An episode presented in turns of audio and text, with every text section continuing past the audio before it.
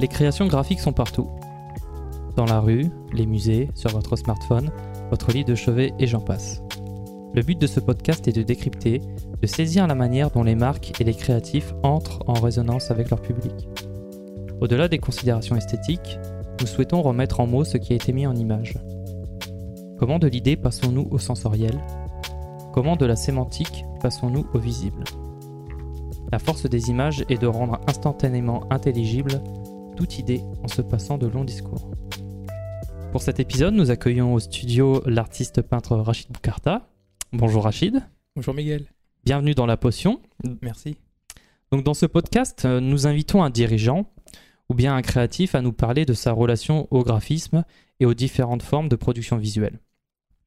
Notre but est de comprendre comment faire sens et provoquer l'essence du regardeur. Donc pour cela, chacun a sa petite potion et nous allons alors tenter aujourd'hui de comprendre quelle est la tienne. Très bien. Donc on va commencer euh, évidemment avec euh, euh, qui tu es, tu as une petite bio, voilà, on va, on va- je vais te laisser te présenter, voilà. Est-ce que tu peux nous parler de, de ton parcours? Tu es né en 1988 Oui, tout Amiens. Oui. Alors je me présente, je m'appelle Rachid Boukarta, je suis artiste peintre. Je suis né sur Amiens, j'y vis également et j'y travaille. Euh, donc euh, je travaille la peinture, l'aquarelle, euh, je travaille également la gravure, la linogravure pour être plus précis, la pointe sèche également, et le dessin.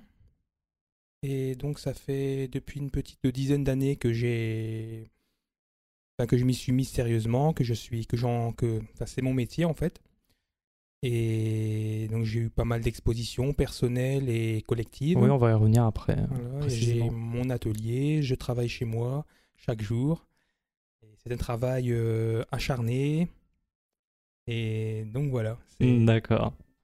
D'accord. Du coup, euh, bah, moi, ce qui m'intéresse, euh, c'est surtout de savoir, euh, en premier lieu, qu'est-ce qui t'a, euh, peut-être pas au moment de tes études, mais bien en amont, euh, qu'est-ce qui a fait que t'es dit, je serai artiste un jour Comment est née cette vocation? Alors déjà, depuis tout petit, j'ai toujours été intéressé par la création artistique. J'ai toujours été, euh, j'ai toujours eu des crayons en main, des stylos, des, de la peinture. Ça, c'est quelque chose qui est fortement ancré en moi. Euh, après, je m'y suis mis sérieusement à la fac.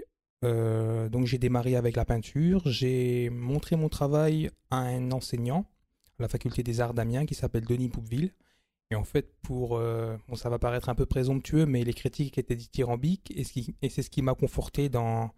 Ce qui m'a encouragé, en fait, à m'y mettre euh, plus sérieusement. À la fin de mes études, euh, à la fin de mon master, mon travail a été. je l'ai présenté à Dominique Grain, qui, est, qui a été en- également enseignant à l'UFR des Arts et qui m'a proposé une exposition au Safran, au Carré Noir du Safran. Donc ça a été ma première exposition personnelle.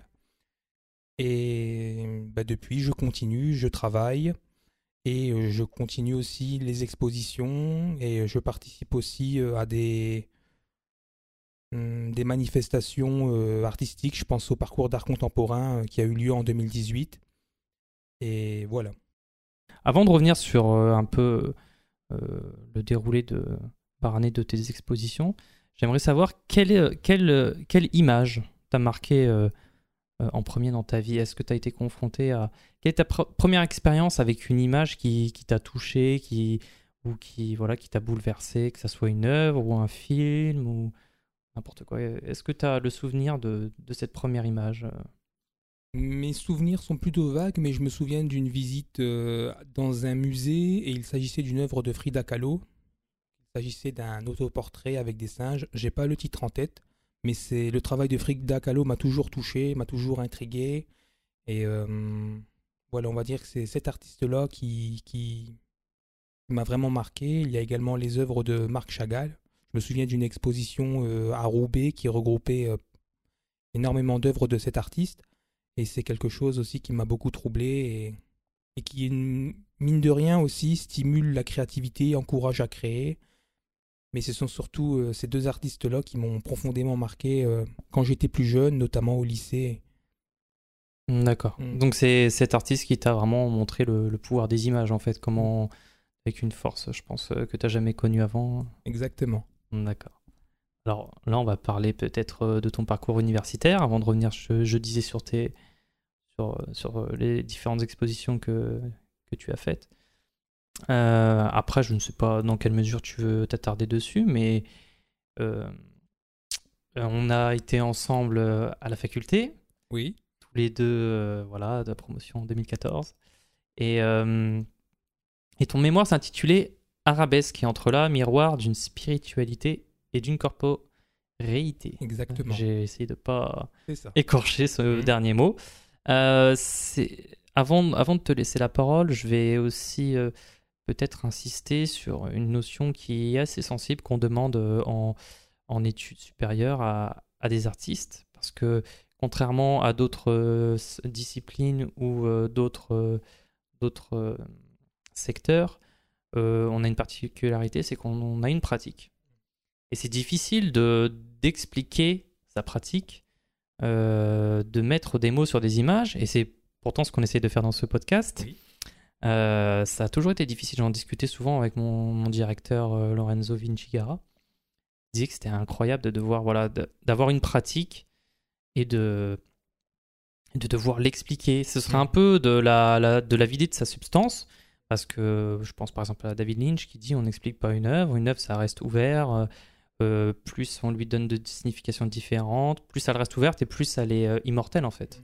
D'accord. Quand tu expliques une œuvre, elle, elle meurt dans l'œuf quoi. Euh, Donc, mais on va quand même en parler, voilà, d'essayer de mettre des mots sur, sur, sur, sur ce sujet en fait, qui a donné après suite, euh, euh, qui a été à la base de ton travail. Je pense que dans ce, dans, dans ce mémoire, tu as, tu as, ça a été un peu les graines en fait de, de ta réflexion. Est-ce que tu peux nous parler un peu de, de, de ce que tu as développé en fait euh, à ce moment-là lors de l'écriture du mémoire Donc- Quels étaient tes sujets en fait surtout principaux et euh, l'idée euh, conductrice? Donc euh, oui, effectivement, ça a été très difficile pour moi de, de prendre du recul vis-à-vis de ma propre subjectivité, vis-à-vis de ma pratique artistique. Pour moi, c'est comme avoir constamment la tête dans, dans un aquarium. Et c'est très difficile de sortir la tête de l'eau, je dirais, et observer les poissons dans l'eau avec du recul. C'est pas évident. Et hum, donc ça a été un travail d'introspection qui a été assez difficile, assez laborieux, mais mine de rien très enrichissant. Après, pour ce qui est du, du cursus de master, il a fallu allier les deux de front, c'est-à-dire euh, la pratique artistique et euh, le travail théorique. Et pour moi, ça n'a pas vraiment pas été facile. Donc j'ai préféré hum, privilégier euh, comment La dire pratique la, oui exactement la Mhm. pratique artistique et euh, donc je m'y suis donné à 200%. Après pour ce qui est du travail théorique, euh, j'ai fourni un travail sérieux. Pour moi, il n'y avait pas de dilettantisme. C'est Mhm. vraiment j'ai fait. Je pense que j'aurais pu faire bien mieux, mais malheureusement, j'avais beaucoup de mal à allier les deux de front. Mais ça a été néanmoins un travail très enrichissant, très intéressant. J'ai beaucoup, eu beaucoup de plaisir à écrire le travail de mémoire, à écrire mon, mon mémoire.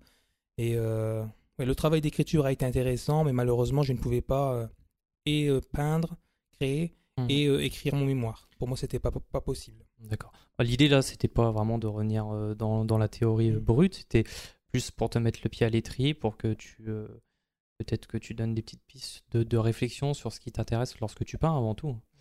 Euh, mais je pense qu'on va peut-être en parler après euh, quand on reviendra sur tes œuvres. euh, peut-être euh, euh, revenir parce qu'en plus c'est intéressant ce que tu dis parce que c'est euh, ça, ça fait écho à- au, au- film documentaire euh, euh, voilà la, promesse sur lequel on va, on va aussi revenir après Euh, parce que tu parlais précisément de j'ai cette citation en tête euh, je vais la redire après euh, euh, on vous a enfin on vous a donné cette note parce que vous êtes peintre Mm.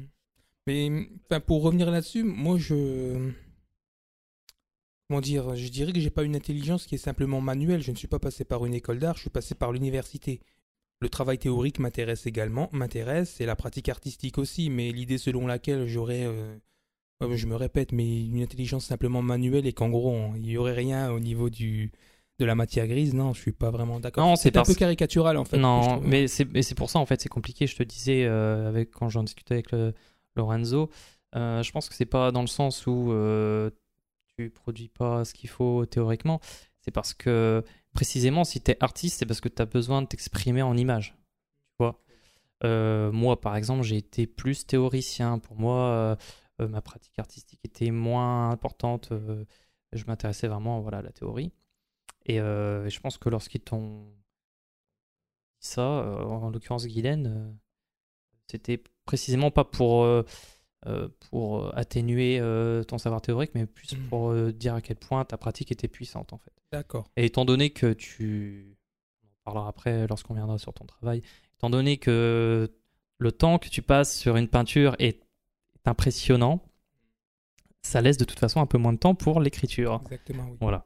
Donc on va revenir euh, rapidement sur, euh, sur ton parcours après, après, la, après, pendant la fac, parce que là je vois que c'était en 2013 la première euh, euh, expo euh, à Camille Claudel? Oui, c'était une exposition collective organisée par euh, la commissaire euh, Elodie Bernard. Mhm. Donc c'est une expo qui regroupait des œuvres de Megan Laurent, Myriam Deken, Thomas Wattebled, Ila Faïdar et moi-même. Donc c'est une expo qui a effectivement eu lieu euh, dans l'espace euh, Camille Claudel en 2013. D'accord. Ça c'était du coup avant la soutenance?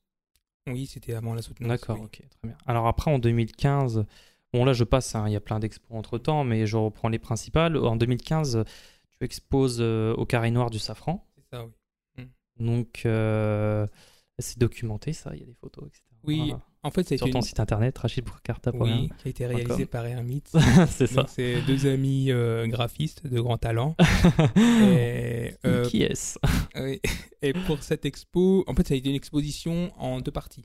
Donc, euh, il y a eu la première partie était consacrée euh, à mes peintures, à mes dessins, et la seconde, ça a été une expo en regard des œuvres d'autres artistes issus des artothèques de Picardie, donc euh, celles de Compiègne, Ternier et Amiens.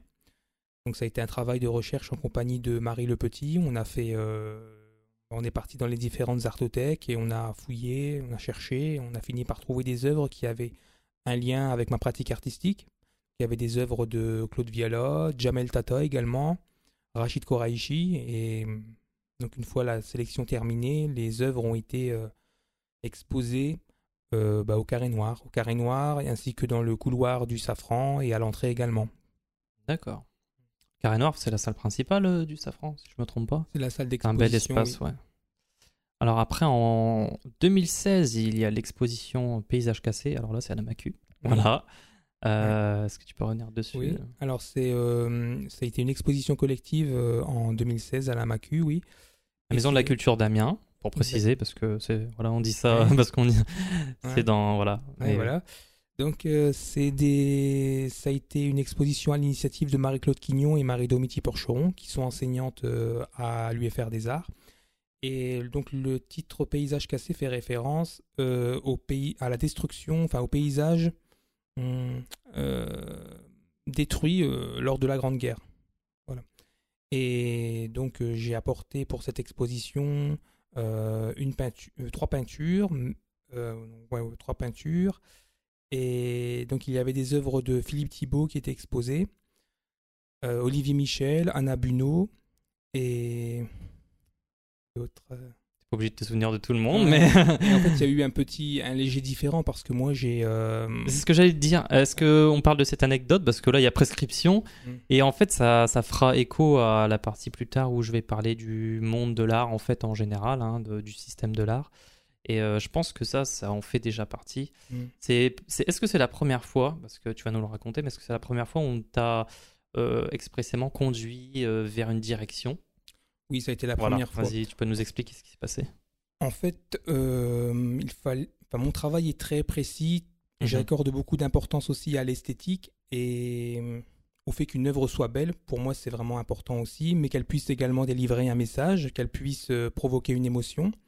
Et en fait, comment dire, je n'étais pas vraiment d'accord euh, avec euh, les l'une des organisatrices de l'exposition qui souhaitait que mes œuvres fassent directement référence bah, justement à cet euh, événement historique. Euh, donc il fallait vraiment que l'œuvre soit maltraitée, ce, que je ne souhaitais pas. Pour moi, euh, le- les paysages dans mon travail sont euh, fragmentés, morcelés, mais ça reste néanmoins très géométrique. Et voilà, moi c'est comme ça que je l'ai interprété. Et voilà. euh, te vois un peu, voilà. un peu Ouais. réticent sur. Ouais, cette, pas vraiment. Non mais ouais, je comprends ce que tu veux dire. Bon, pour après l'expliquer de euh, avec un regard extérieur, c'est vrai que lorsque là, je rappelle, c'était paysage cassé euh, le thème. Euh, Lorsqu'on fait une exposition autour d'un thème, c'est vrai qu'on essaye de, de se fédérer, d'essayer d'avoir une direction commune. Et toi, tu avais, tu, tu, tu, t'as vu, tu avais un imaginaire, tu avais des paysages qui s'inscrivaient, on va dire, géographiquement dans, dans le thème, même de par euh, tes origines, et qui manquait ce côté euh, cassé. Voilà. Mais c'est compliqué de, de. Voilà, surtout que, comme tu le disais, tu es quelqu'un de très minutieux, donc je le disais aussi. euh, tu peins de nombreuses heures euh, un même tableau. Je, je vous invite à aller voir son travail sur son site internet, même sur son Instagram. Euh, tous les petits points, il faut savoir que c'est fait un par un. C'est pas, en plus, c'est pas du. Allez, tiens, un point, un point, un point, un point. C'est vraiment ton point, je vois, tu prends ton temps. Tu passes combien de- Des fois, je dirais peut-être une minute au moins sur un point, euh, sans- C'est vrai. sans trop exagérer. Euh, et c'est vrai que là, de, de casser quelque chose qui t'a mis des heures et des heures et des Mm. heures, et surtout que c'est pas vraiment ce que tu as voulu exprimer, parce que c'est symboliquement, c'est fort de, de, Mm. de- d'altérer une peinture. Je comprends que Mm. tu aies pu être réticent, mais sa demande n'était pas illégitime non plus. hein. Mais voilà. En fait, moi, ça a été mon interprétation personnelle. Moi, je ça, voulais euh, faire un paysage, euh, encore une fois cassé, morcelé, qui reste néanmoins très géométrique, mais qui ne, f- qui ne faisait pas vraiment référence aux événements de la Grande Mhm. Guerre. Et j'ai voulu rester fidèle à moi-même. Donc oui, effectivement, il y a eu un couac. Mais en fait, c'est intéressant ce que tu, tu me dis, parce que Mm. là, je fais un lien très fort avec le graphisme, parce que dans ce podcast, on essaie de faire le lien entre euh, création artistique et, et euh, création euh, visuelle appliquée.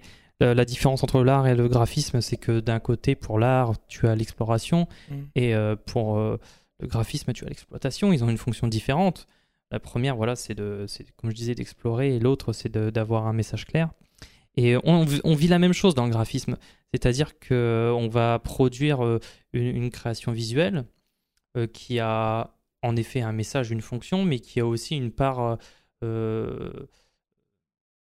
une part de subjectivité, tu sais- de, de, de- des goûts de- du graphiste, euh, parce que c'est quand même une création graphique. Et souvent, on a des retours. Voilà, je verrai plus des choses comme ça, je verrai plus des choses comme ça. Mais nous, c'est encore plus compliqué parce que toi, c'est de l'exploration pure, il n'y a pas de message forcément, euh, même si ça soulève des idées. Mm. Je dis pas que l'art n'a pas de message.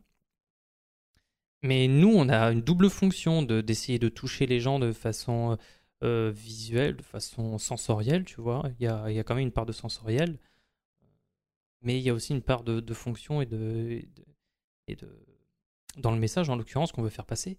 Et c'est toujours difficile euh, d'argumenter parce que soit on va te dire oui, ça fonctionne pas pour ça, ou juste parce que j'aime j'aime pas. Le, le client va dire j'aime pas. Oui, vous vous aimez pas, mais on s'adresse pas forcément qu'à vous, on s'adresse à un public. Et après, moi, c'est mon interprétation visuelle de, du message que vous essayez de transmettre. Et là, on a un peu la même chose dans les deux domaines de, l'art, où toi, on t'a demandé de, pour parler de cette idée de paysage cassé, de faire telle chose, et nous, pour des projets euh, en, pa- en particulier, de- de produire quelque chose de visuellement euh, qui colle à la vision du client, mais qui est. Tu vois, en plus, c'est une commande, oui. tu vois, Mm. c'est une commande. Toi, Mm. c'est pas forcément une commande. C'est toujours. Nous, c'est encore plus compliqué, voilà, d'avoir une interprétation esthétique. euh, et tout en voilà en plaisant aux clients et aussi euh, en, en respectant nos, nos convictions et notre style parce que facile en fait tu peux très vite en tant que graphiste te faire déposséder de ta patte tu peux te faire déposséder de ton style et ça c'est c'est critique et surtout quand tu fais une identité visuelle donc euh, pour ceux qui ne savent pas voilà c'est tout les tout ce que tu mets visuellement en place pour créer quelque chose d'unique pour une marque lorsqu'on te dit ouais tu devrais faire ci ça machin et au final tu te rends compte que si tu laisses trop de jeu euh, au client, alors que c'est le commanditaire, hein, c'est lui qui décide à la fin, euh, et ben tu te fais déposséder de tout ça, mais lui n'en a pas forcément conscience. Mais au final, il n'y a plus d'univers en fait dans ce que tu as Mhm. créé. Donc euh, je comprends tout voilà, à fait. Voilà, c'est vraiment c'est très particulier et pour nous c'est encore plus frustrant. Mhm.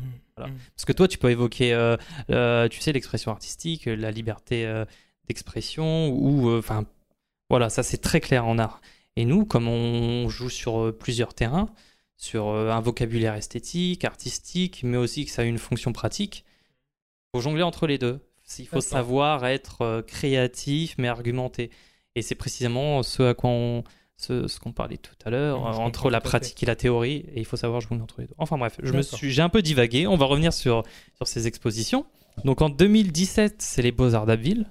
Euh, oui, donc ça c'était avec euh, Pierre Boutillier euh, et Laurent Lapeau. Enfin, le film a été présenté euh, au Rex de d'Abbeville et on a voulu faire d'une pierre deux coups et présenter en même temps mes œuvres, mes linogravures et mes peintures de mes débuts à l'école euh, des Beaux-Arts d'Abbeville. D'accord, on reviendra sur le film après.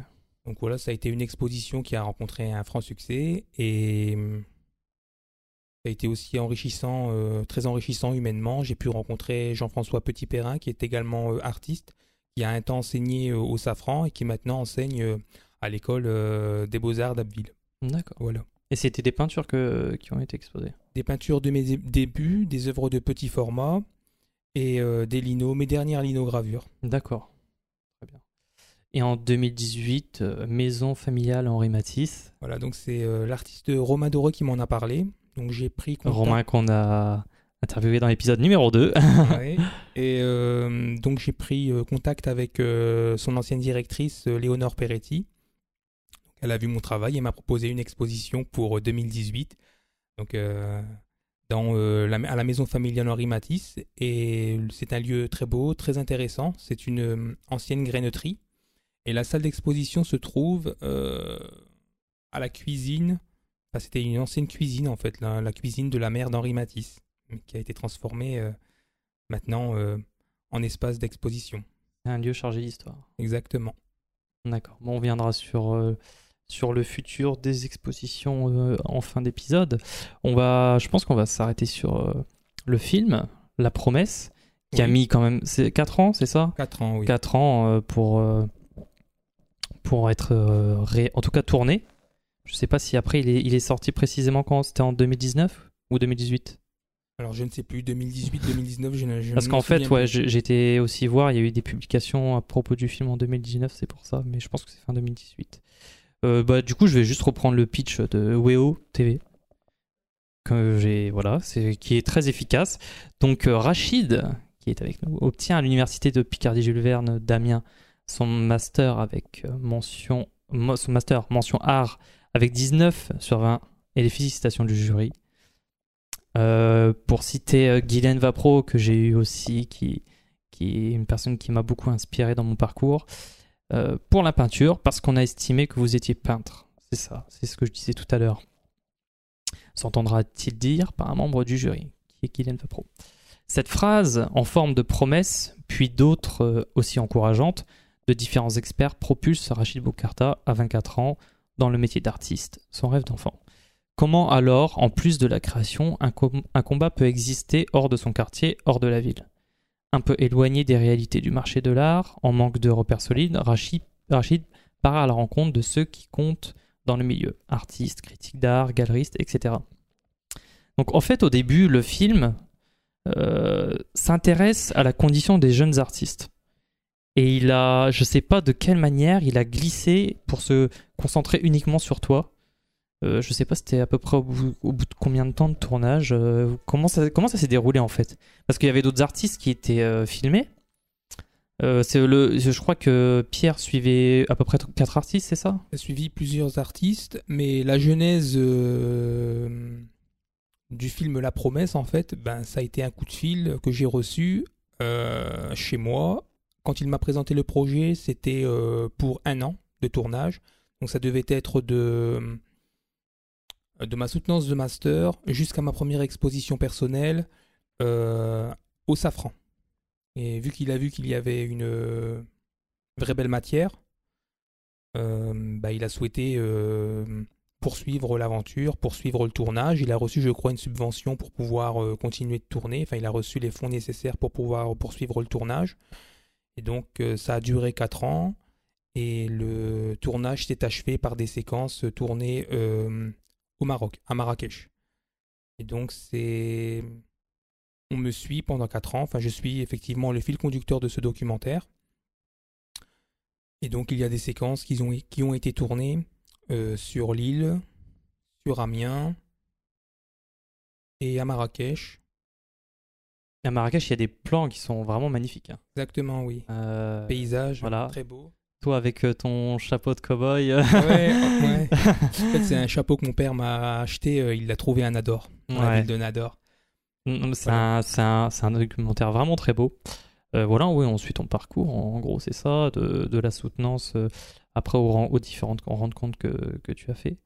En fait, à cette époque-là, mon... disons qu'aujourd'hui, je suis différent de, de, hum, de l'homme, du jeune homme que j'avais été à cette époque-là.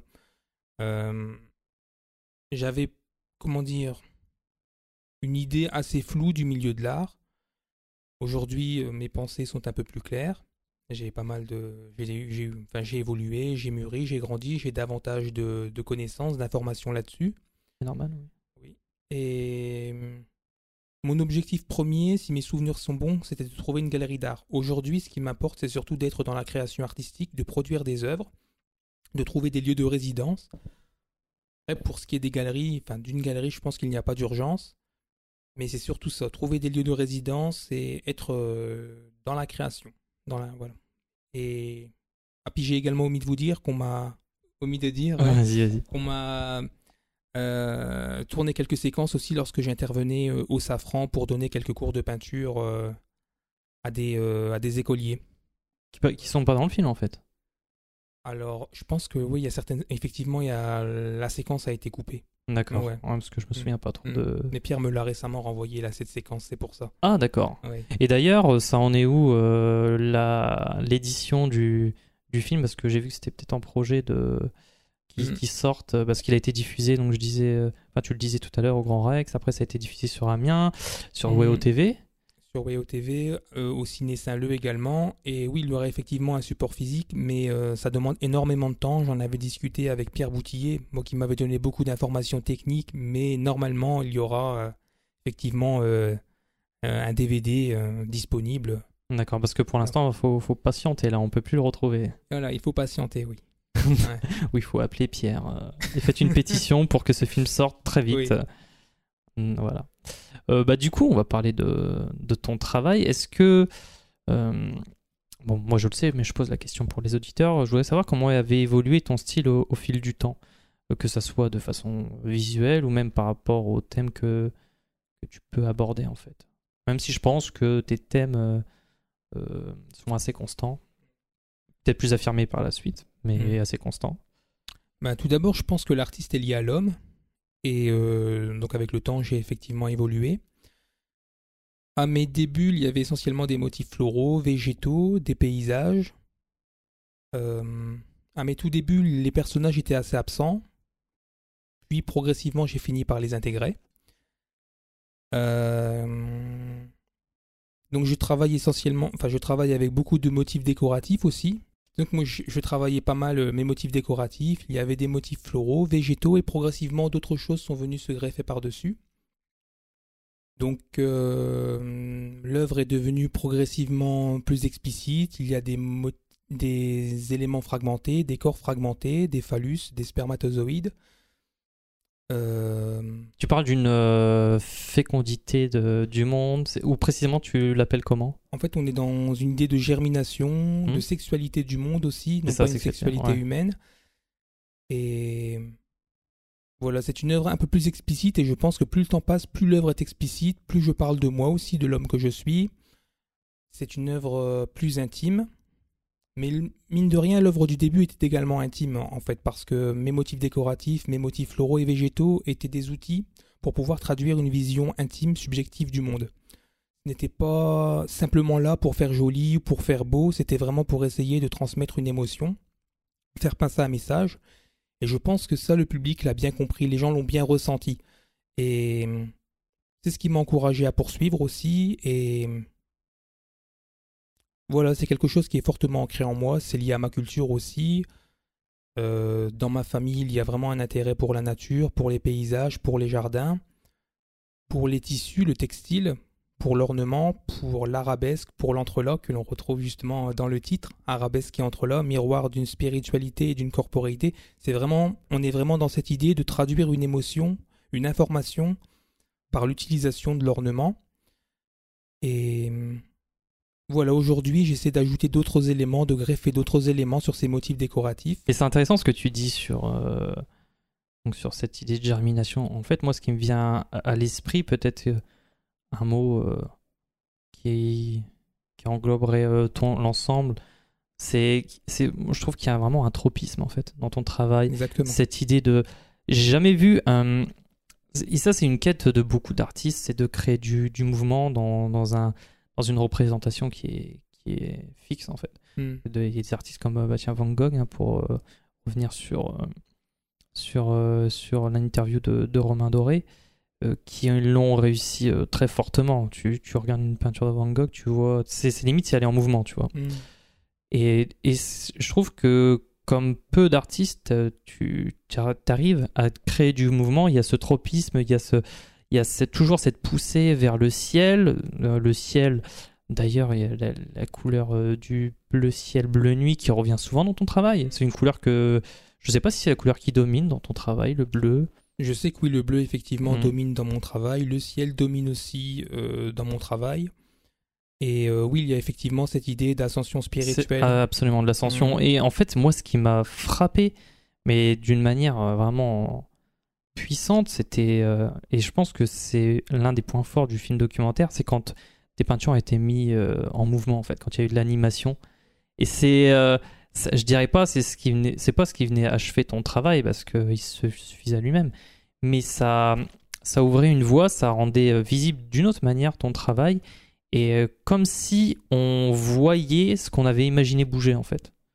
Tu vois, on pouvait se dire oui, c'est en fait ça, ça, ça rendait presque réel les choses que tu pouvais imaginer euh, lorsqu'on regarde ton travail. Tu vois, par exemple, euh, ce tableau où il y a un personnage euh, en dessous du, Mm. de l'arbre avec Oui. je- il est sur une barque ou quelque chose sur du un genre. radeau, Ouais, il sur un radeau, voilà. euh, loin du rivage C'est ça. Et tu le vois, euh, c'est une peinture, ça ne bouge pas hein, par définition, mais tu le, tu l'imagines bouger. Et même dans, dans le euh, certaines peintu- peintures où tu représentes des arbres, etc. On voit ce mouvement, cette direction des feuilles qui sont qui ont toute une direction précise. Voilà, c'est un certain tropisme.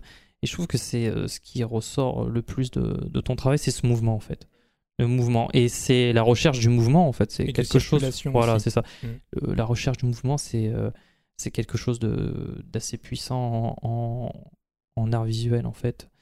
Et, euh, et voilà, bon, je vais pas m'engouffrer dedans parce que ce serait très très long. Non, mais c'est tout à fait pertinent ce que tu dis.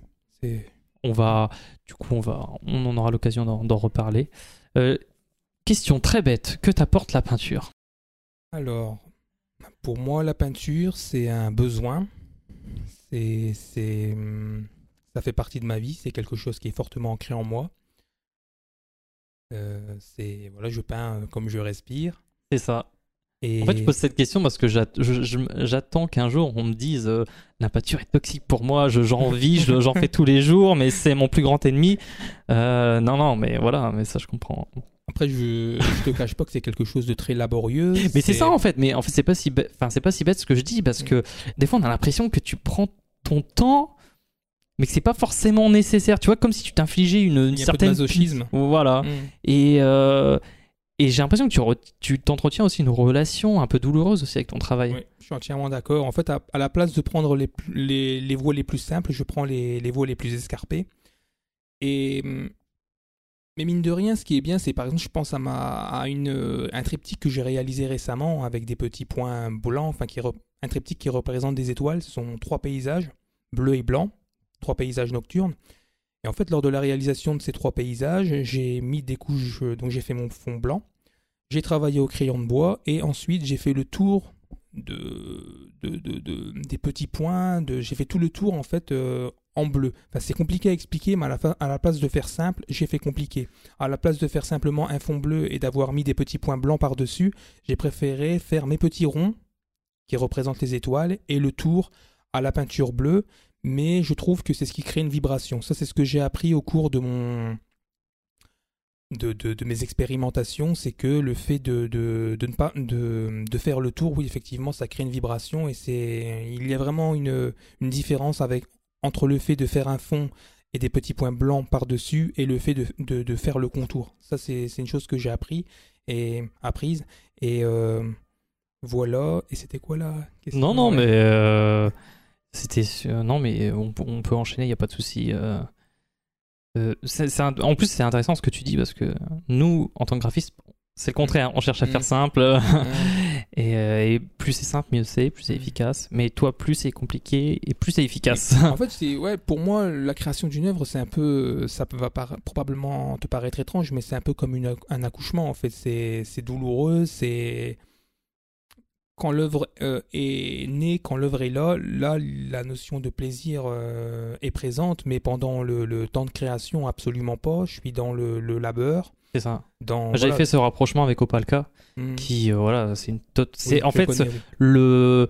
C'est même pas la, le résultat de l'œuvre qui, qui importe, c'est vraiment. c'est la poétique, c'est le moment où il le fait c'est vraiment ça qui donne du sens à, son œuvre, c'est cet acharnement, cette souffrance. Euh, euh, c'est un peu la même idée que chez Pollock, hein. on revient encore sur, euh, sur Romain. c'est l'expérience qui est intéressante, c'est pas au final le tableau plein de, tâches. Si on n'a pas compris, on n'a pas compris ça, c'est pour ça qu'on a du mal des fois devant, mm. des, devant des peintures comme celle de Pollock.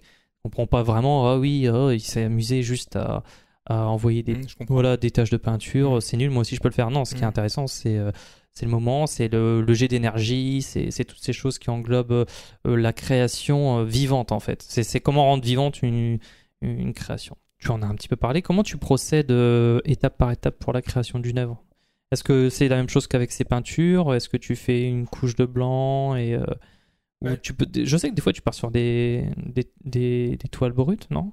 Bah, Disons que je ce que je peux dire de manière générale sur ma pratique artistique, c'est que quand je crée une œuvre, il m'arrive parfois d'avoir euh, un croquis, de, réaliser un croquis ou une esquisse en amont. D'autres fois, j'attaque directement la toile. Mais les croquis, tu les fais sur papier, euh, tu fais pas directement sur la toile hein Non, euh, les, les croquis, oui, sont effectivement faits sur, des, petits formats sur des petits formats ou alors sur des feuilles A4, sur des anciennes mhm. factures et tout ça. je prends ce que j'ai sous la main. En fait, dès que j'ai une idée, je prends ce que j'ai sous la main, je prends mon stylo et je me mets à faire mon croquis. La différence, c'est que mes croquis des débuts étaient vraiment très aboutis, très travaillés. Celles d'aujourd'hui sont beaucoup plus. En fait, tu, tu réduis à l'idée. Oui, mais tu réduis. Je pense que tu réduis à Voilà, ça à l'idée euh, et tu perds plus trop de temps sur. C'est ça. Et pour ce qui est du. Quand je travaille sur une toile, donc je fais mon fond. Ça peut être un fond blanc ou un fond, un monochrome en fait, un fond d'une seule couleur, parce que mes motifs euh, décoratifs sont tellement complexes qu'il vaut mieux ne pas faire un fond complexe, sinon ça risque de faire un peu bah, pour être euh, franc, enfin un foutoir. Quoi. Donc mhm. il faut absolument faire un fond simple pour pouvoir mettre en avant les motifs décoratifs. Euh, je voulais que tu me parles de, de ces motifs floraux, euh, euh, de la symbolique, vraiment là dans les signes, pas dans la vibrance ni des couleurs de, de, ta pâte qui te caractérisent. On parlait de ces petits points qui sont faits minutieusement. Est-ce qu'il y a des formes, des symboles, des motifs qui qui sont euh, expressément mis en avant et qui font référence. Alors, tu parlais de d'arabesque, par exemple, ça, oui. ça a quand même c'est, ça a un fort pouvoir euh, euh, culturel en fait. Mhm. est-ce que est-ce que tu peux nous parler de, de tes motifs? Qu'est-ce que je pourrais dire? Parce que c'est des motifs que toi, je pense que tu as été confronté de par ta culture en fait. C'est lié à ma culture effectivement, mais c'est les arabesques. Ça, c'est ce que j'ai appris lors de mes recherches. Euh, on le retrouve, euh, l'arabesque, dans d'autres cultures. Euh, je pense à la culture ben, en Orient, au Moyen-Orient. au Japon, par exemple, je pense aux motifs, aux tsutsugaki, qui sont des textiles indigo, de couleur indigo, et sur lesquels on retrouve pas mal d'arabesques, pas mal d'ornements et tout ça. Et ça, c'est quelque chose qui me plaît beaucoup. En fait, ce qui me plaît énormément, c'est cette idée de qu'il y a dans les cette idée d'invariant en fait. Et ça, c'est quelque chose qui est très présent euh, dans mon travail, avec euh, l'image de l'arbre de vie, de, du, oui, donc du, de l'arabesque, de l'entrelac. Et. Parce que je te pose cette question parce qu'on t'a parfois reproché euh, d'être un peu trop décoratif dans, dans ta démarche. Oui. C'est pour ça que je voulais vraiment qu'on s'attarde sur, euh, sur tes motifs pour euh, peut-être euh, soulever euh, toute, euh, toute la dimension. Là, ça ça n'a pas office de fonction décorative en fait, euh, euh, tes, tes motifs, tes symboles, etc. Euh, c'est pour ça que je, je posais cette question. Euh, savoir, voilà, à part le fait que ce soit quelque chose qui soit ancré, peut-être que tu sois, que tu as été régulièrement confronté à ce genre de motif. Toi, la, signification- la signification et pourquoi aussi tu, tu ressentais le besoin d'utiliser le motif au-delà de la répétition. euh. Pour moi, euh, les fleurs, les plantes n'ont pas forcément de signification précise. C'est surtout pour traduire cette idée de, de circulation, Mhm. de force vitale, de force de vie, de mouvement. Et euh, Oui, c'est ça, parce qu'en fait, tu, tu as une dans cette euh, dans cette façon de mettre en image euh, euh, quelque chose de naturel. En fait, tu le réduis presque. euh, quand on parle de motif, un motif, c'est euh, c'est une répétition d'une même forme. Oui. Et en fait, la répétition d'une même forme, en général, cette forme, elle est assez simplifiée. Donc en fait, on, on part. Imaginez-vous, euh, voilà, on peut peindre une feuille de façon mm, ultra réaliste, etc. Toi, tu réduis, tu pars de ces formes, tu réduis, t'en fais un motif. C'est pas juste, euh, voilà, je fais la décoration, c'est vraiment que tu, tu, tu réduis ça, tu fais un motif, t'en fais une répétition et t'en fais, euh, et tu, tu crées du mouvement avec ça. oui, et la répétition crée aussi une musicalité. C'est ça, voilà. Il y a une, une rythmique. D'accord. Très bien. Et je pense qu'on a aussi cette idée, alors ça, ça reste encore à travailler, et enfin, il faut que j'y réfléchisse encore, mais cette idée de synesthésie, en fait, cette idée de euh, qu'une œuvre puisse se réunir, euh, c'est très difficile à expliquer, mais c'est comme si j'essayais en, créant une peinture de créer une œuvre sonore, en fait, qu'elle puisse être à la fois euh, visuelle, mais en même temps qu'elle puisse solliciter les cinq sens, en fait. C'est vraiment ça, cette idée de synesthésie, et ça, c'est quelque chose que j'ai découvert, un terme que j'ai découvert lorsque j'avais vu l'exposition au musée du Luxembourg à Paris, qui présentait l'exposition euh, des nabis. Une exposition qui avait pour titre Les nabis et le décor. Et le terme synesthésie avait été employé par euh, la commissaire d'exposition. Et euh, voilà, c'est un terme qui m'avait beaucoup marqué. Et je pense que je- j'explorerai euh, cette notion-là. Je pense que c'est aussi quelque chose qui est présent dans mon travail et faut que j'y réfléchisse encore. D'accord. Bah, Voilà. Si je te pose toutes ces questions, c'est vraiment parce que je vois vraiment un lien avec, euh, avec le graphisme, en fait, aussi, euh, de la même manière, parce que, encore une fois, c'est la fonction qui va différencier les deux, mais on utilise euh, des mêmes modes, euh, des mêmes moyens, en fait.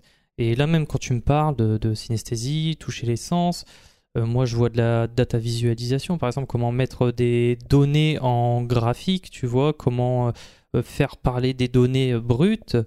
Et aussi, dans ce que tu dis, il y a plein de- d'expérimentations qui ont été faites, multimédia, où on fait passer de l'image au son, des mots en image, etc. Il y a plein de choses. Ça, tu l'as. L'idée de, de- enfin, le, le côté multimédia et tout ça, ça, je pense que tu l'as découvert récemment lorsque tu es passé à mon atelier et que tu as vu mes dernières euh, créations, où il y avait ce travail du post-it avec plein de petits points dessus. Et euh, en fait, ces post-it pouvaient évoquer, euh, enfin, ces petits points pouvaient évoquer des étoiles, un ciel étoilé, mais aussi euh, une chaîne cryptée aussi, ou alors euh, le côté. Un euh, univers numérique, oui, oui, voilà. du pixel, etc. Absolument. C'est bien, qui seront bientôt visibles ces œuvres. Elles sont terminées ou? Donc j'en suis à la troisième, je l'ai pratiquement fini. Ensuite, il me Elle sera peut-être terminée dans un an et demi. il me reste deux à faire et voilà. Mm, D'accord. Bon, on, va parler, on va parler du secteur de, de l'art en, en général, pour aussi faire un lien, encore une fois, avec le graphisme. Euh, dans, cette, euh, dans ce marché de l'art, hein, on va parler de toi et comment tu t'y inscris. Euh, quelle relation tu entretiens à ta communication et à ton image? Parce que je sais que, un peu comme euh, nous euh, sommes ermites, euh, toi, des fois, tu aimes euh, Oui. être dans ton atelier comme un ermite Oui, aussi. Euh, et comment tu voilà comment tu penses ta relation? Est-ce que ton image t'importe? À mes débuts, j'avais tendance à négliger cet aspect-là de mon travail. Je, pour être tout à fait franc, je ne soignais pas vraiment ma communication. Mais au bout d'un moment, je me suis rendu compte que c'était vraiment très important. Donc j'ai rencontré euh, Hermès pour la création du site. Donc euh, je leur ai fait part euh, de mes souhaits, de mes désirs. Et en même temps, ils m'ont donné quelques conseils. Donc le site a été réalisé et Il y a eu un portfolio un Ça- portfolio effectivement Voilà. qui m'est très utile et que j'ai utilisé euh, lors de mes rendez-vous professionnels. Et hum, j'ai également euh, mon Instagram, ça c'est quelque chose qui est tout à fait récent. Et c'est En quelque fait, chose qui ouais. m'aide beaucoup. Mais en fait, c'est. euh, Mais moi, je vois ça. Je vois toujours, euh, quand je travaille avec un client, je vois toujours ça comme une collaboration. Et là, encore plus, parce que euh, le rôle aussi du graphiste, c'est pas de se substituer à ton travail, c'est vraiment de le mettre en valeur.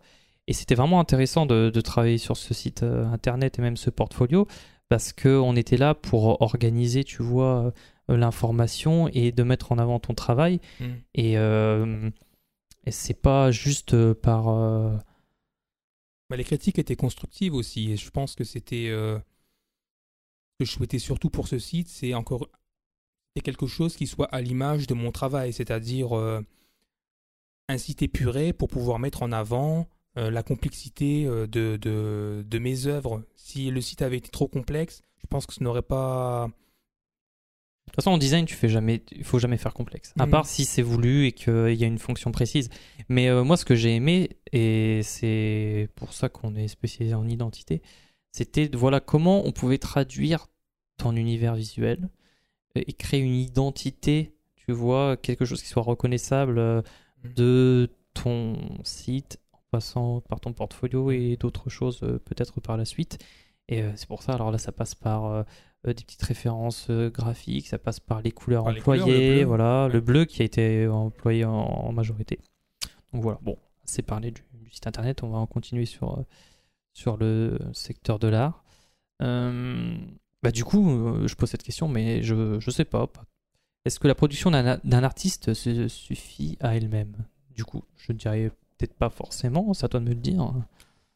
Comprends pas vraiment. Bah, dans le sens où tu crées et euh, advienne que pourra. Ah non, absolument pas. Non, c'est. J'ai besoin que. C'est une question provocatrice. hein. Je sais très bien que tu vas pas me dire oui, personne oui. dira oui, mais euh, de voir comment, euh, à quelle mesure toi tu penses que ton ta production peut-elle suffire, c'est ça en fait.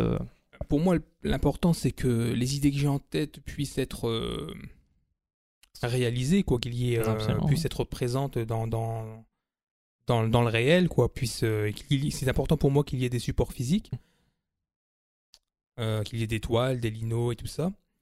Après, euh, c'était quoi la question déjà? J'ai oublié. Bah, savoir si ça Ah oui. suffit, mais du coup oui. Après c'est de donner aussi une, une un réalité. Voilà, il faut. Que l'œuvre puisse être représentée aussi. Et c'est aussi tout. Ça c'est quelque chose que j'aimerais faire davantage. C'est faire de la scénographie aussi, par exemple d'une exposition. Euh, on n'y pense pas. Vous à chaque fois on va dans un musée, etc. On voit les œuvres, mais de mettre, euh, d'organiser l'espace pour mettre en valeur le. C'est un peu comme quand tu fais un site ou un portfolio, c'est que tu t'organises un espace, tu mets des blancs, tu mets des éléments, euh, il y a une rythmique entre les tableaux, la hauteur, la taille, etc. C'est, vraiment quelque chose de super intéressant et ça vient compléter euh, une expérience en fait. Tu sais, visuel, là on s'inscrit vraiment dans, dans, dans une expérience et de toute façon, les, et c'est aussi pour ça que je rapproche l'art aussi au design, euh, c'est que quelle qu'en soit la fonction, euh, tu as toujours une expérience. Et nous, on s'intéresse à créer des expériences sensibles par exemple. Tu vois, de créer vraiment des univers, des expériences euh, singulières. Donc euh, voilà. Évidemment, l'art ne suffit pas. S'il suffisait de peindre et de le laisser dans son couloir, Ah non, ça non, se saurait. c'est- faut qu'il y ait un regard, c'est important. c'est ça. Oui, parce que précisément, on, on- voilà, on, on peint pour que ça soit vu. On, on peint pour un spectateur. Euh, alors, question voilà, très provoque là. On est sur du. euh, Ah, question radio. Qu'aimerais-tu détruire dans le marché de l'art? Pas grand chose. Moi, ce que je souhaite surtout, c'est que une œuvre d'art ne soit pas. Je pense qu'il ne faut pas forcément fournir énormément d'explications. Pour moi, dans mon travail, on a vraiment cette idée de maïeutique, des émotions, d'accouchement des émotions. Il n'y a pas forcément d'explications euh, intellectuelles, sociologiques. On est plus dans le sensible. Donc, euh, et ça, c'est quelque chose. Enfin, j'ai l'impression que c'est quelque chose qui n'est pas forcément très accepté actuellement euh, dans le monde de l'art contemporain. On- Je pense qu'on est. Non, mais je comprends ce que tu dire. On Mm. est plus en. Enfin. Et encore plus avec les événements récents. On est. Je pense que ce qui prédomine, c'est. euh, L'art conceptuel aussi. conceptuel et encore plus euh, engagé, Hmm. tu Oui. vois, euh, sociologiquement et Juste, moi, ce que j'aimerais dire justement, c'est que par exemple, le fait qu'il, que mon travail soit très onirique, éloigné du monde et tout ça, quelque part, c'est aussi faire une critique du monde, de dire que l'on vit dans un monde terrible et que mon travail constitue aussi une sorte de refuge. Oui, voilà, exactement, un échappatoire. Et je suis pas hermétique à ce qui se passe euh, dans le monde. Il m'arrive de, d'évoquer certains sujets, mais néanmoins, on est dans un monde très, très onirique, dans le monde du rêve, de de l'évasion et j'ai beaucoup de mal à être euh, je pense que c'est lié à mon caractère à être dans bah, dans la société quoi c'est quelque chose qui me je pense que oui, je pense que tu ressens un peu trop de pessimisme Oui. dans l'art et que tu es toi t'es un rêveur. Et exactement. que depuis t'es là petit. toi c'est ton art c'est un remède euh, aux maux du monde on va dire. Mm, oui. Et de mettre en de mettre en, en lumière euh, ce qu'il y a de plus beau. Voilà. Hum, et à contrario qu'est-ce que tu aimerais garder dans le monde de l'art? Qu'est-ce qui te satisfait le plus ce qui me plaît c'est de l'aspect humain les rencontres euh, qui sont pour moi très enrichissantes parce que t'en fais beaucoup et tu as rencontré des personnes incroyables Mm. donc euh, Ah oui, oui, vraiment, ça a été, hum, ça m'a permis de m'ouvrir aux autres, de sortir un peu de ma, de la solitude de l'atelier. Euh, après, ce qui est euh, contradictoire chez moi, c'est que je suis quelqu'un d'assez réservé, d'assez timide, mais en même temps, j'aime le contact humain. Donc c'est un peu paradoxal, mais il y a une force en moi qui me pousse à aller à la rencontre de l'autre. Et euh, le film de Pierre Boutillier, justement, a permis de, de, de rencontrer pas mal de gens, en fait. Mhm. Et j'espère à l'avenir continuer à rencontrer d'autres personnes. Et voilà, surtout ce qui me plaît dans mon travail, c'est d'avoir un point de vue externe, un point de vue... euh, le point de vue du spectateur m'intéresse parce qu'il me permet d'en apprendre un peu plus sur mon travail. Parce que pour moi, je n'ai pas forcément toutes les clés en main. Je ne suis même pas sûr d'avoir envie d'avoir toutes les clés en main, mais ce qui me plaît, c'est vraiment d'avoir le ressenti du spectateur sur mon travail. on va f- on va passer au portrait chinois D'accord. pour essayer de mettre des images euh, sur les mots et je vais commencer en te demandant si tu étais un animal ce serait Je serai un oiseau. Un oiseau. toi aussi un oiseau Et un oiseau parce que j'aime m'évader, j'aimerais un voler, observer le monde. Euh, un oiseau en particulier ou pas? un oiseau qui plane parce que j'ai pas envie de faire trop d'efforts. un euh, oiseau marin ou un petit oiseau? Ah, euh, peut-être, je sais pas, peut-être un aigle, mais en tout cas un Ah. oiseau qui plane. Voilà. d'accord un chasseur quand même un aigle Hmm. parce que ça peut être un goéland euh, tu Un sais oiseau migrateur aussi. ouais Il voyage beaucoup et. Tant que tu me dis pas que tu veux être un pigeon ça me va Ah non, non, absolument pas. si tu étais un pays ce serait et interdit de dire la France Le Maroc. Je pense que je serai le Maroc parce que. tes racines Oui, exactement, ce sont mes racines et c'est le pays de mon père aussi et j'ai un attachement viscéral à ce pays. C'est quelque chose, c'est un pays qui est très ancré en moi, que ce soit la lumière, les odeurs. Et oui, il y a un rapport effectivement viscéral à ce pays et c'est un pays qui me touche toujours autant. À chaque fois que j'y retourne, c'est énormément d'émotions et Et c'est Voilà. incroyable, hein, tu vois, ce que tu dis, c'est vraiment les... comment les sens peuvent toucher euh, quelqu'un. Moi, je me souviens que moi, je suis d'origine portugaise et, et pendant un long moment, j'ai pas, j'ai, je, je- je- je n'ai pas été euh, euh, là-bas. Et le jour où je suis retourné là-bas, j'ai fait un peu, euh, alors j'ai, oublié encore euh, le syndrome de Stendhal ou c'est pas, non, c'est pas ça, c'est de Le syndrome de syndrome de Florence. Norme de Stendhal, ouais, les- Ouais. le fait de ressentir une émotion face à quelque chose de beau, que ce soit un paysage ou une œuvre d'art. C'est ça. syndrome Et j'ai, et j'ai, alors je pense que c'était euh, mélangé à d'autres choses, mais lorsque je suis arrivé là-bas, comme tu disais, le climat. Hmm. j'ai revu une ville que je n'avais enfin j'avais vue la dernière fois, j'étais tout petit, donc tout me paraissait plus petit, c'était, bizarre. Et là, je me suis presque évanoui. Oui. J'ai, devant une certaine beauté et euh, un rappel comme ça, euh, quelque chose qui était lointain, qui avait, euh, tu sais, euh, qui avait mûri dans, dans mon imaginaire. Tu vois, j'avais presque même idéalisé, tu sais, les images que j'étais Mm, je quand j'étais petit, etc. Et, euh, et c'est on sous-estime le, le pouvoir, voilà, de, des, des sens, euh, des expériences, et c'est précisément ce que l'art euh, tend, de, tend à faire, quoi, c'est faire ressentir ce genre de choses. Si tu étais un plat, ce serait j'étais un plat, je serais ou un dessert, Un dessert, je serais. euh, alors, je suis plus sucré en fait, je suis moins salé. Alors, je ferais plein de desserts. Euh, choisir alors, un. C'est euh, la tarte au citron meringuée. Ah Ouais, ou alors euh, les tartes aux fruits, les croissants aux amandes, les pains au chocolat aux amandes. J'aime beaucoup les hum, pâtisseries aussi bretonnes. Je pense au Queen, Queen, Queen Amman, oh mon dieu Queen la- Amman, mais c'est très calorique. hein. Ah, mais je crois que c'est la pire chose au monde. C'est Ouais. du beurre et du sucre, c'est tout. voilà, c'est riche en beurre. ouais. Un peu de farine, je crois. Mhm.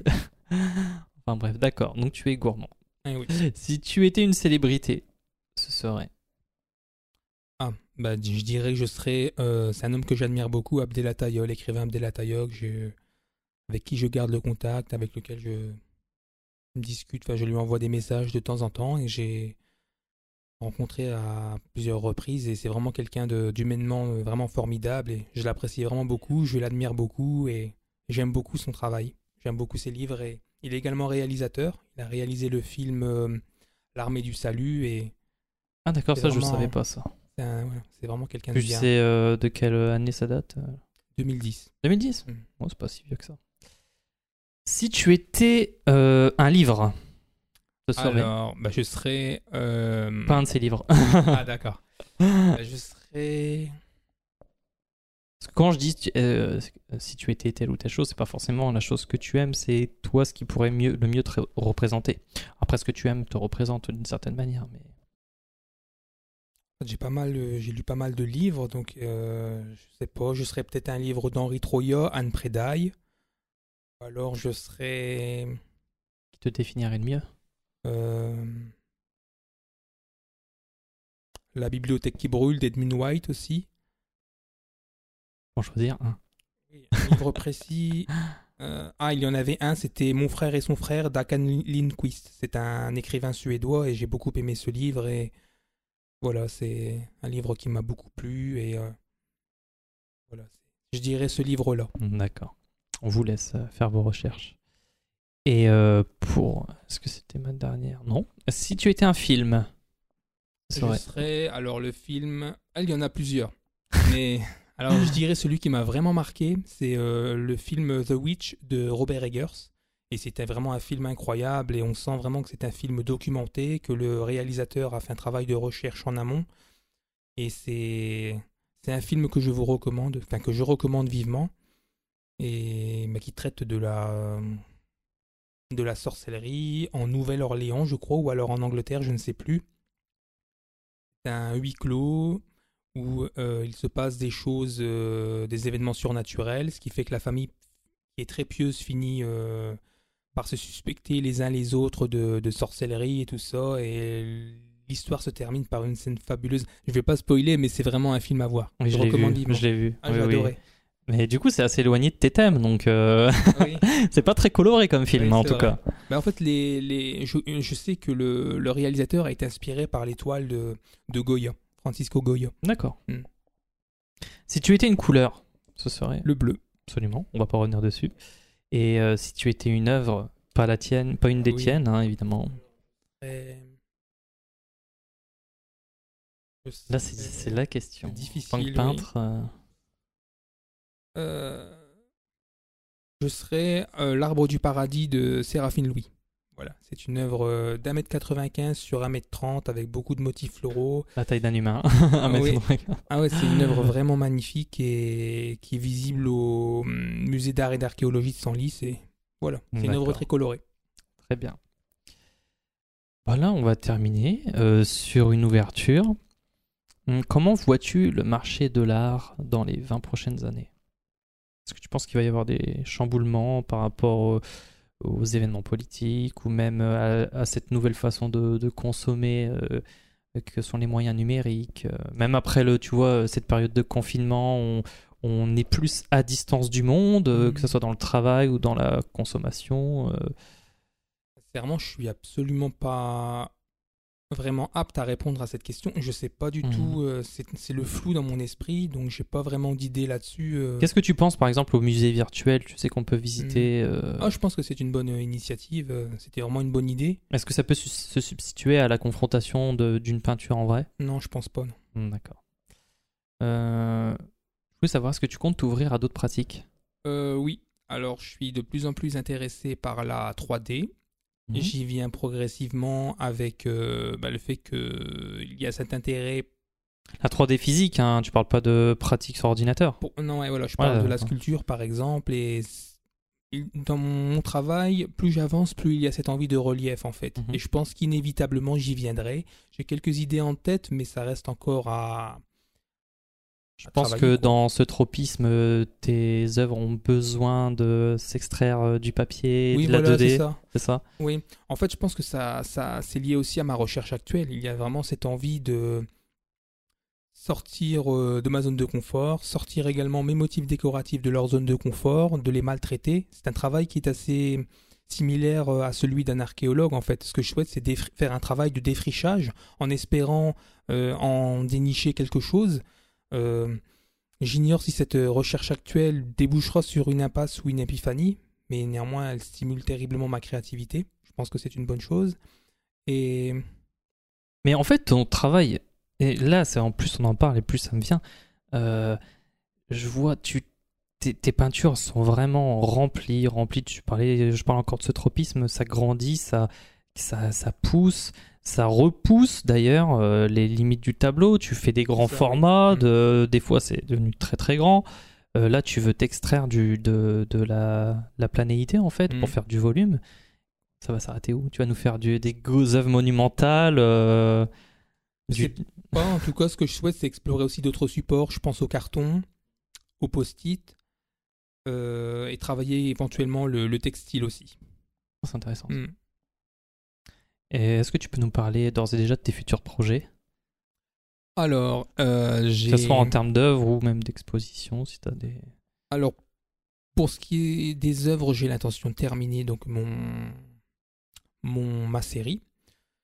Et ce ne sont pas les idées qui manquent, mais ça demande tellement de temps et d'énergie que voilà, c'est ça reste. euh, À quand un assistant? Ah non, c'est non, je préfère travailler Tu seul. prends un stagiaire, un assistant qui, qui pourrait profiter de ton expérience Non, non, je préfère. Les plus grands ont, ont eu recours aux assistants. Non, non, je préfère vraiment. Tu veux tout- c'est dans la tout solitude. contrôler. Oui, voilà, de bout en bout, tout contrôler. Il faut que tu t'infliges ça absolument. Ouais, ouais, non, non, c'est c'est quelque chose qui ne me tente absolument pas. Et après, pour ce qui est des expositions, j'en ai une de prévue en septembre. Là, ça a été vraiment une belle surprise. Il y a Françoise Cohen, directrice euh, de, de l'Institut du monde arabe euh, de Tourcoing, qui est passée à la maison et qui a vu mes œuvres et euh, qui a pris pas mal de notes aussi. Et a l'intention de revenir vers moi. Et ce sera pour une exposition en septembre dans le cadre des Journées du patrimoine.